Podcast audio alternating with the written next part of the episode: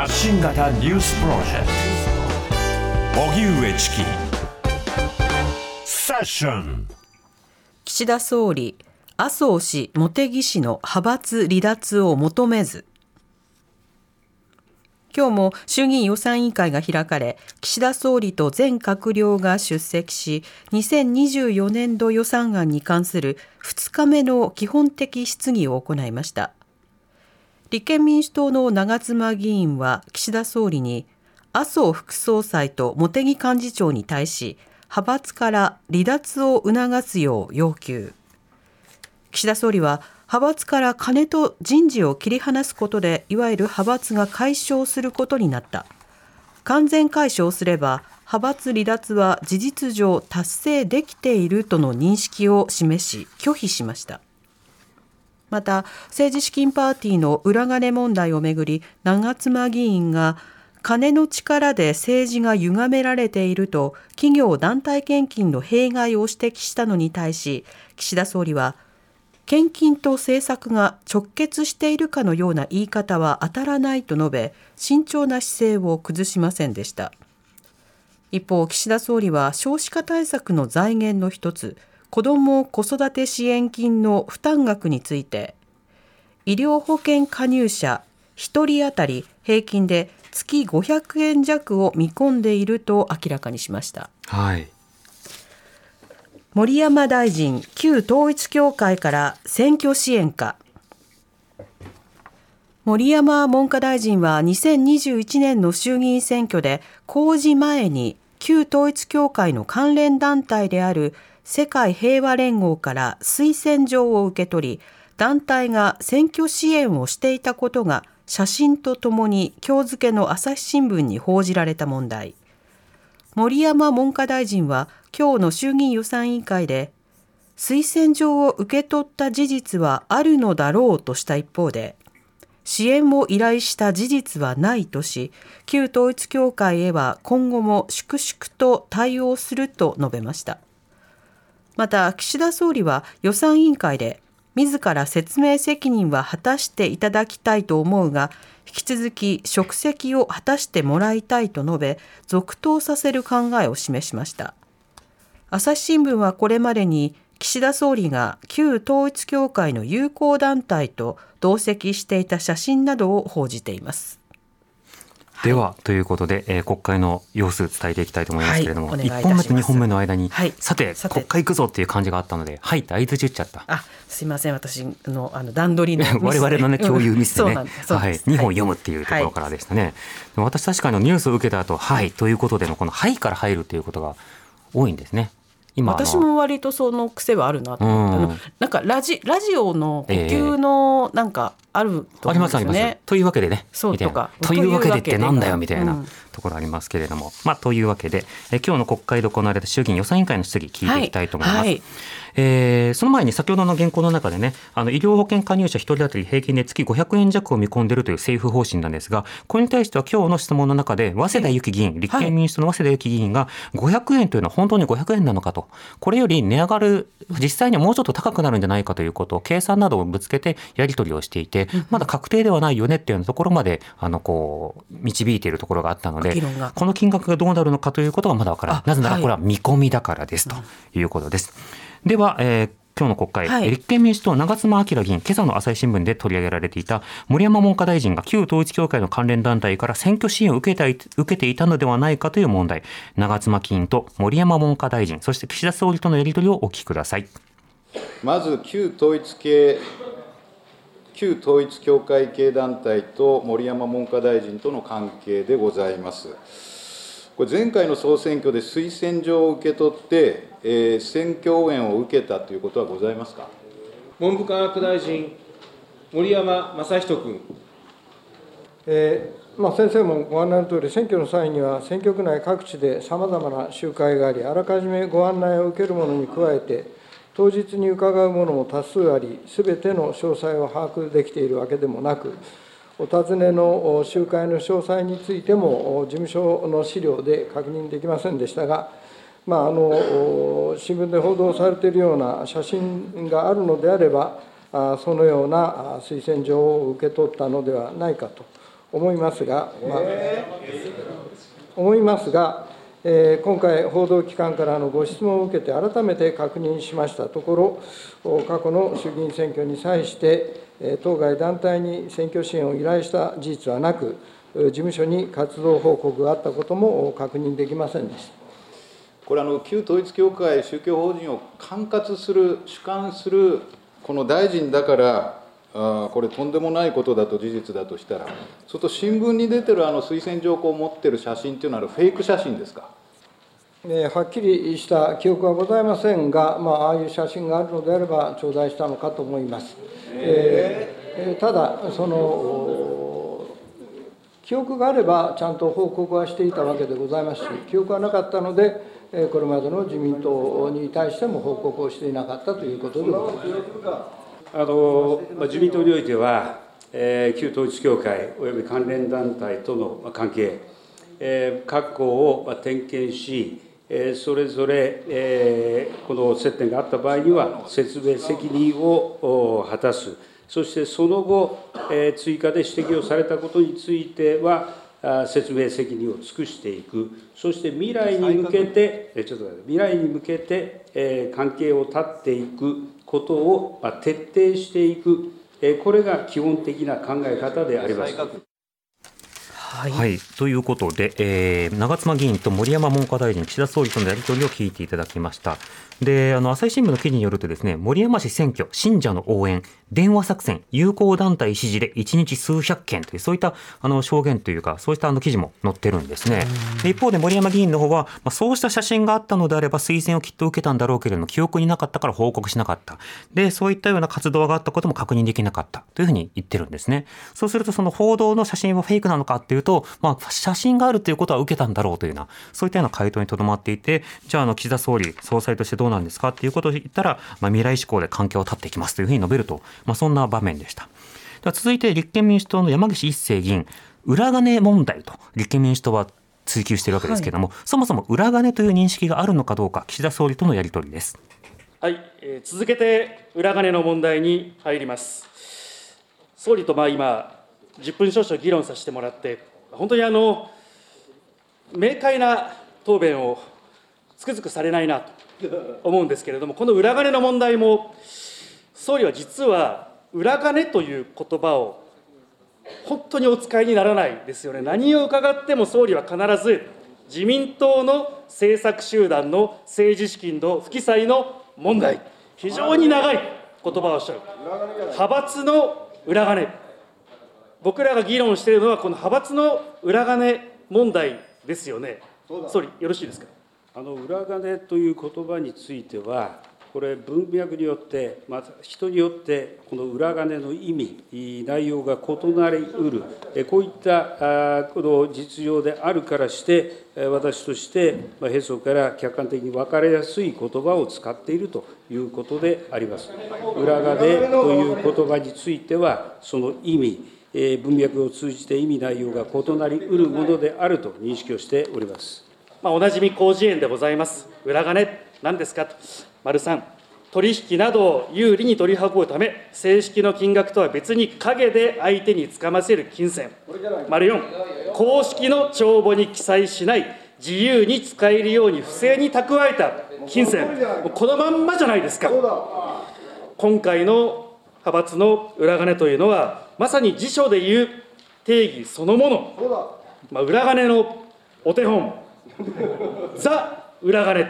これが裏金じゃなければ世の中におよそ裏金ってものは存在しないんじゃないかっていうぐらい明快な裏金だと思います。総理。文脈云々じゃなくて総理ご自身として今回起こった安倍派二階派の問題は裏金問題だ。こういう認識をお持ちですか？まあ、委員がご示しになったその裏金の意味、まあ、こういった意味ををこの含めて、今回の事態が裏金問題だと指摘されていることについては、深刻に受け止めなければならないと思います。ただ、裏金ということについては、法律的な意味合いも含めて、これ、文脈において何を裏金と称するのか。これはさまざまなこの意味で使われている異なりうる、このことも事実であると思います。よって私自身としては、先ほどご指摘のような言葉を使っている、こういったことであります。はい、裏側の定義がはっきりしないと答える岸田総理、えー、続いて立憲民主党米山隆一議員による質疑です、えー、政策活動費をめぐって税務調査の有無について聞いていますあくまで一般論としてしかし事例として二階幹事長のように1年間10億円ももらって到底使えないという状況があり非常に残額が大きいと疑われるような状況において税務調査はすべきですか？少なくともすることを考慮すべきですか、税務当局としてのご見解を伺います。国税庁次長、星谷和彦君。個別の納税者に関する対応については、お答えさせていただきたいと思います。国税当局におきましては、さまざまな機会を捉えて、各種資料情報の収集に努めておりまして、まあ、政治資金収支報告書の記載状況等についても聴取しているところでございます。一般論として申し上げますと、まあ、こうした収こうして収集した情報と、まあ、提出された申告書等を精査した上で、まあ、仮に政治家個人に帰属する政治資金について、まあ、適切な申告が行われておらず、まあ、課税上問題があると認められる場合には、まあ、的確に税務調査を行うなど、適正公平な課税の実現に努めているところでございます行政府の長として、このように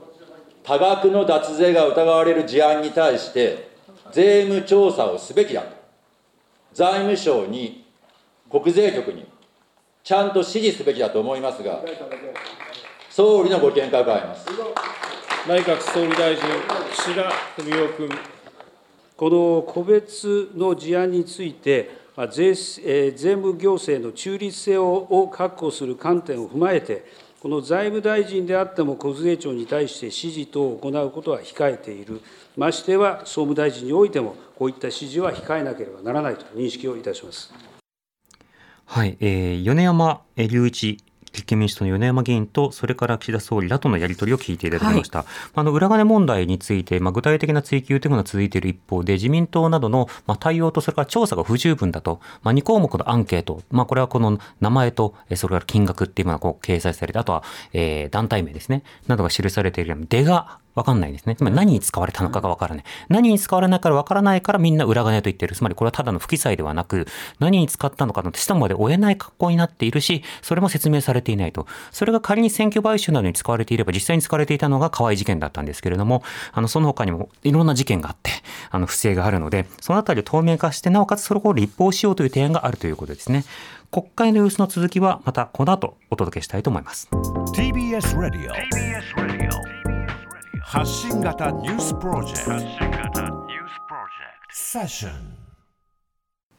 さて、ここからはデイリーニュースセッション。後半も引き続き、今日の国会で行われた衆議院予算委員会の質疑について取り扱います。はい。では後半、日本維新の会、うるまジョージ議員の質疑から入ります。高校授業料無償化について、うるま議員と岸田総理とがやり取りをしています。大阪府においては、収入の範囲で予算を組む財政規律を維持しながら、増税と借金なしで、改革で財源を生み出して、これを実現してまいります。東京都においても、所得制限なしの無償化が始まることが発表されました。東京と大阪、突出した都道府県が、こういう無償化を進める突出した都道府県がどんどん出てくると、東京都が大阪に続いて突出した無償化を始めたことで、よりですね、全国で無償化を始めなければというプレッシャーを感じられたのか、岸田総理にお伺いいたします。えー、委員の方からご紹介があった大阪や東京の各地域におけるこの私立学校に通う生徒数、割合、学費等のさまざまな実情を踏まえた、この地方自治体により上乗せして取り組まれる支援、この国の支援とこうした各地域における支援、これが一体となって行われることが重要であると認識をいたします。ですから、今後とも都道府県と連携して、国としても教育負担の軽減に取り組んでいく、こういった方針で臨んでいきたいと考えます。東京も始めたんやったら、やっぱり全国で始めなきゃならないなと、岸田総理はプレッシャーを感じられたのかどうか、それについて明快な答弁をお願いいたしますそれぞれの地域の取り組みは、この評価すべきものであると思いますし、国としても全国の基盤となる制度の充実に一層努めていかなければならない、このように考えます。えー、プレッシャー感じたかどうかということで、国の基盤となる制度をより、えー、せなあの充実させなあかんと。いけなさせなきゃならないと思ったということで理解しましたけどそれでいいんですよね。要はプレッシャー感じたと。プレッシャー感じてより国の基盤を充実させなきゃなと思ったということでよろしいんですね。内閣総理大臣岸田文雄君。えプレッシャーという言葉が適切かどうか分かりませんが、国として全国の基盤となる制度の充実に努める、こうしたことを進めていくこと、これはあの教育の充実という観点から、ま、絶えず追求しなければならない課題であると認識をいたします。日本維新の会、うるまジョージ議員と岸田総理とのやり取りを聞いていただきました。この高校授業料無償化、この内容というのは自あの自治体などによっても異なって、えー、所得制限がついているようなところもあれば、一定の金額を上限にとするところもあれば、その上限を取っ払おうという動きをするようなところもあるので、無償化と一言で言っても、その自治体ごとに言ってる中身が違うということは、ぜひ見てほしいと。はい、その点を踏まえた上で、維新の方から、えー、岸田総理の方に、えー、プレッシャーを感じたのかと。やんなきゃっていうふうに感じたのかっていうふうに言ってくださいっていうようなことだったんですが、まあ、それっぽいことを答えるという場面でしたね。で、続いて同じく日本維新の会、うるまジョージ議員の質問で、ライドシェアについて岸田総理とやり取りをしています。ライドシェアについてお伺いいたします。私はですね、既存のタクシー事業者の経営の悪影響を懸念しすぎたこと、そしてあの既存のタクシー事業者が政治力を持ってですね、え、影響を与えすぎていたことが一つこれ原因かと思っておるんですけれどもこれあの岸田総理のご助見お伺いいたします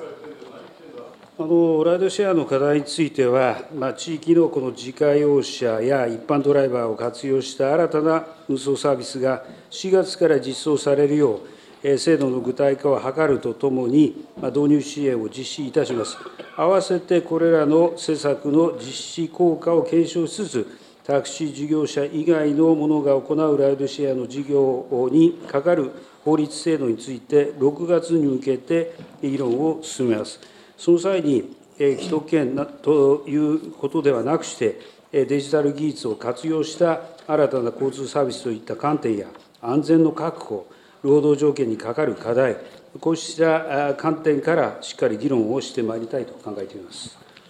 え議事の途中ではございますが、ただいまスウェーデン王国、アンドレアス・ノレーン国会議長ご一行が傍聴にお見えになっております。この際、ご紹介申し上げます。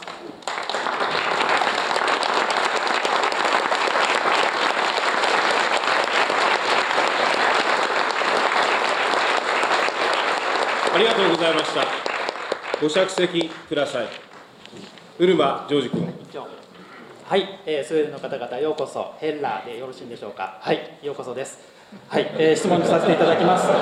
えー、先ほどからですね、私もあのタクシー業界が政治力を持って影響を与えているんじゃないかということをちょっと言わせていただいているんですけれども、えー、一方でですね、地域交通の担い手、あるいは移動の足の不足に対応するためにですね、え個人タクシーの年齢上限を75歳から80歳とするそういった高齢者の活用だったりですね、え特定技能の対象に自動車運送を追加する外国人ドライバーの活用など国はこれ進めようとしておりますがこれこそですね安全安心という観点からもものすごくハードルが高いことだと思っておりますこれやっぱりあの既存のタクシー事業者に寄りすぎた悪い政策だと思うんですけれども、これ、総理あの、もう一度お伺いしますが、どう思われますでしょうか？あのまずあの各地で生じている、えー、タクシー不足といった現状に対して、まあ、緊急に、まあ、講ずることができる、まあ、措置、えー、として、えー、昨年来、タクシードライバーの年齢上限の見直しや、えー、地理試験の廃止など、まあ、現行タクシー制度の規制緩和に、まあ、着手をしたところです。あの地域交通の担い手や移動の足の不足、これは深刻な社会問題です。この社会課題の解決に向けて、デジタル技術を活用して、これまで以上に質の高いサービスを提供し、利用者起点で社会変革を実現していく、こうした必要があると考えています。はい、日本維新の会、うるまジョージ議員の質問と岸田総理とのやり取りを聞いていただきました。あの具体的にライドシェアについて、昨日もね、公明党の議員の質問と応答を紹介しましたけれども、はい、あの公明党だけではなくて、いくつかの政党、このライドシェアに慎重な姿勢を示している。まあ、それはなぜかというと、ライドシェアって、その海外旅行行かれた方で使われたことのある方はわかると思うんですが、ユーザー目線としてはとても便利なんですよね。ねあのアプリで読んで、でであの値段は変動式で、えー、人気があったら、えー、高くなって、で人があまり使わない時間帯だったら安くなって。って、うん、なのでそれをこう市場でマッチさせながら、えー、呼びたい場所に、えーまあ、合意した価格で使えると、はいうん、まあ、便利ですと。ただし、そうした便利さの中でも、その管理者というものが個別の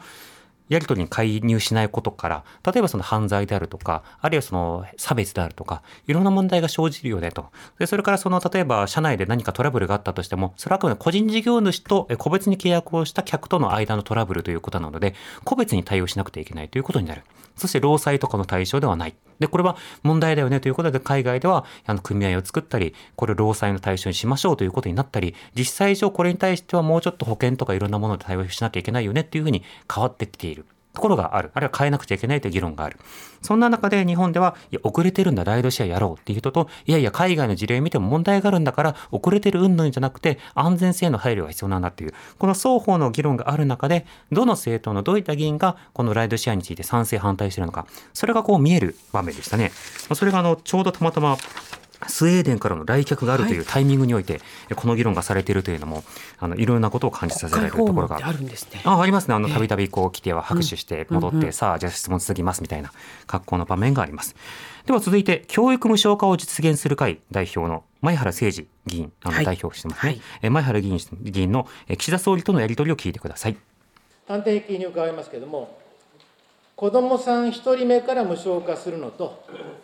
3人以上で無償化するのとでは、どちらが少子化対策として効果があると考えますか？あのえー、この少子化対策考える場合に、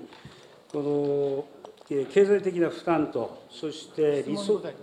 その今答えます。負担と理想とする子どもの数を叶えると、この両方において、最も効果的な対策を用意するということで、令和7年度以降、この大学等の授業料の無償化において、えー、この3人の子どもを持つ家庭にとって、最も経済的に厳しい状況にあるのが、3人同時に扶養している時期時期であるということ。え、そして理想の子どもの数を持てない状況は、3人以上の理想とする、3人以上を理想とする夫婦で特に顕著であると、この2つの観点から、この7年度以降、この3人の子どもを持つ家庭にとって、大学、この大学等の授業料等の無償化の対応を用意した加速化プランの中で、この施策を示した、こういったことであります。私が聞いているのは、1人目から無償化するのと、3人目以上で無償化するのは、どちらが少子化対策として効果があるかという質問をしています先ほど申し上げました2つの理由において、3人の扶養を、扶養に当たらなければいけない家庭に支援をしたということであります。これはこれで終わったということではありません。引き続き、この次の段階で、この大学の授業料無償化についてどう考えるのか、これは引き続き考えていかなければならない議論であると考えます。3人目からやってみて、そしてこの次はまた次考えますと、そういったことを続けてるから、どんどんどんどん少子化っていうのは昔から言われ続けてきて、だけどもそれが結局実を結ばずに、合計特殊出生率が下がり続けているのが我が国の姿じゃないですか。やるんだったら今すぐ1人目からやるというのが、この決意の、二手の決意の表れじゃないですか。えー、高等教育の無償化だけではなくして、児童手当をはじめ、さまざまな施策を用意する、そのトータルにおいて、この OECD のトップクラスのスウェーデン並みに、この1人当たりのこの支出も引き上げていこう、こういった全体を示しているわけであります。2030年代に入る前の正念場、ぜひこの期間において、え政策を同意していかなければいけない、その中で、まずは3年間の加速化プランを用意した、今回の加速化プランは、そういった位置づけであると認識をいたします、はい、まあ、やっぱこの人に任せたらだめだなと、私は今、答弁を聞いてと思いました。この子ども未来戦略には、2030年までが勝負だと書いてある。今、答弁は2030年代とおっしゃいましたよね。そんな悠長なことで少子化対策を止められるんですか？いや、今やらないとだめでしょう。やるのは今でしょう。はい、え教育無償化を実現する会代表の前原誠二議員の質問、岸田総理の答えということを聞いていただきました。あのー、3人目から大学無償化、ただしこの3人目の定義というのはこれから決める、揺れているという、まあ、そういったような状況の政策ではあるんですけれども、それに対して1人から無償化しようじゃないかということを、まあ、提言しているという場面でした。それに対して総理こう答えてました。えー、高校無償化だけではなく、児童手当をはじめ様々な施策を用意する。トータルにおいて OECD トップクラスのスウェーデン並みに支出も引き上げていくというふうに言ってるんですね。まあ、今日スウェーデンから来客があるということで、はい、スウェーデンという単語が出たのかもしれませんが、スウェーデンを目指すっていうのはなかなかですよ。あの、つまり、今の教育予算をトータル2倍にしないと、スウェーデンに追いつかないんです。うん、2倍にしないと。2倍です。でよく子ども政策に対して予算倍増って昨年言ってたじゃないですか、はいはい、いつまにかなんか最近聞かないなと思うけれどもこれ子ども関連は教育も含めて倍増しないとスウェーデン並みというのは無理なのでこれ言うけれどもできるのかなというところそのあたりが実現するかどうか予算の枠組みや着地点を見ていかなくてはいけません。TBS ラディオ905-954発信型ニュースプロジェクト。セッション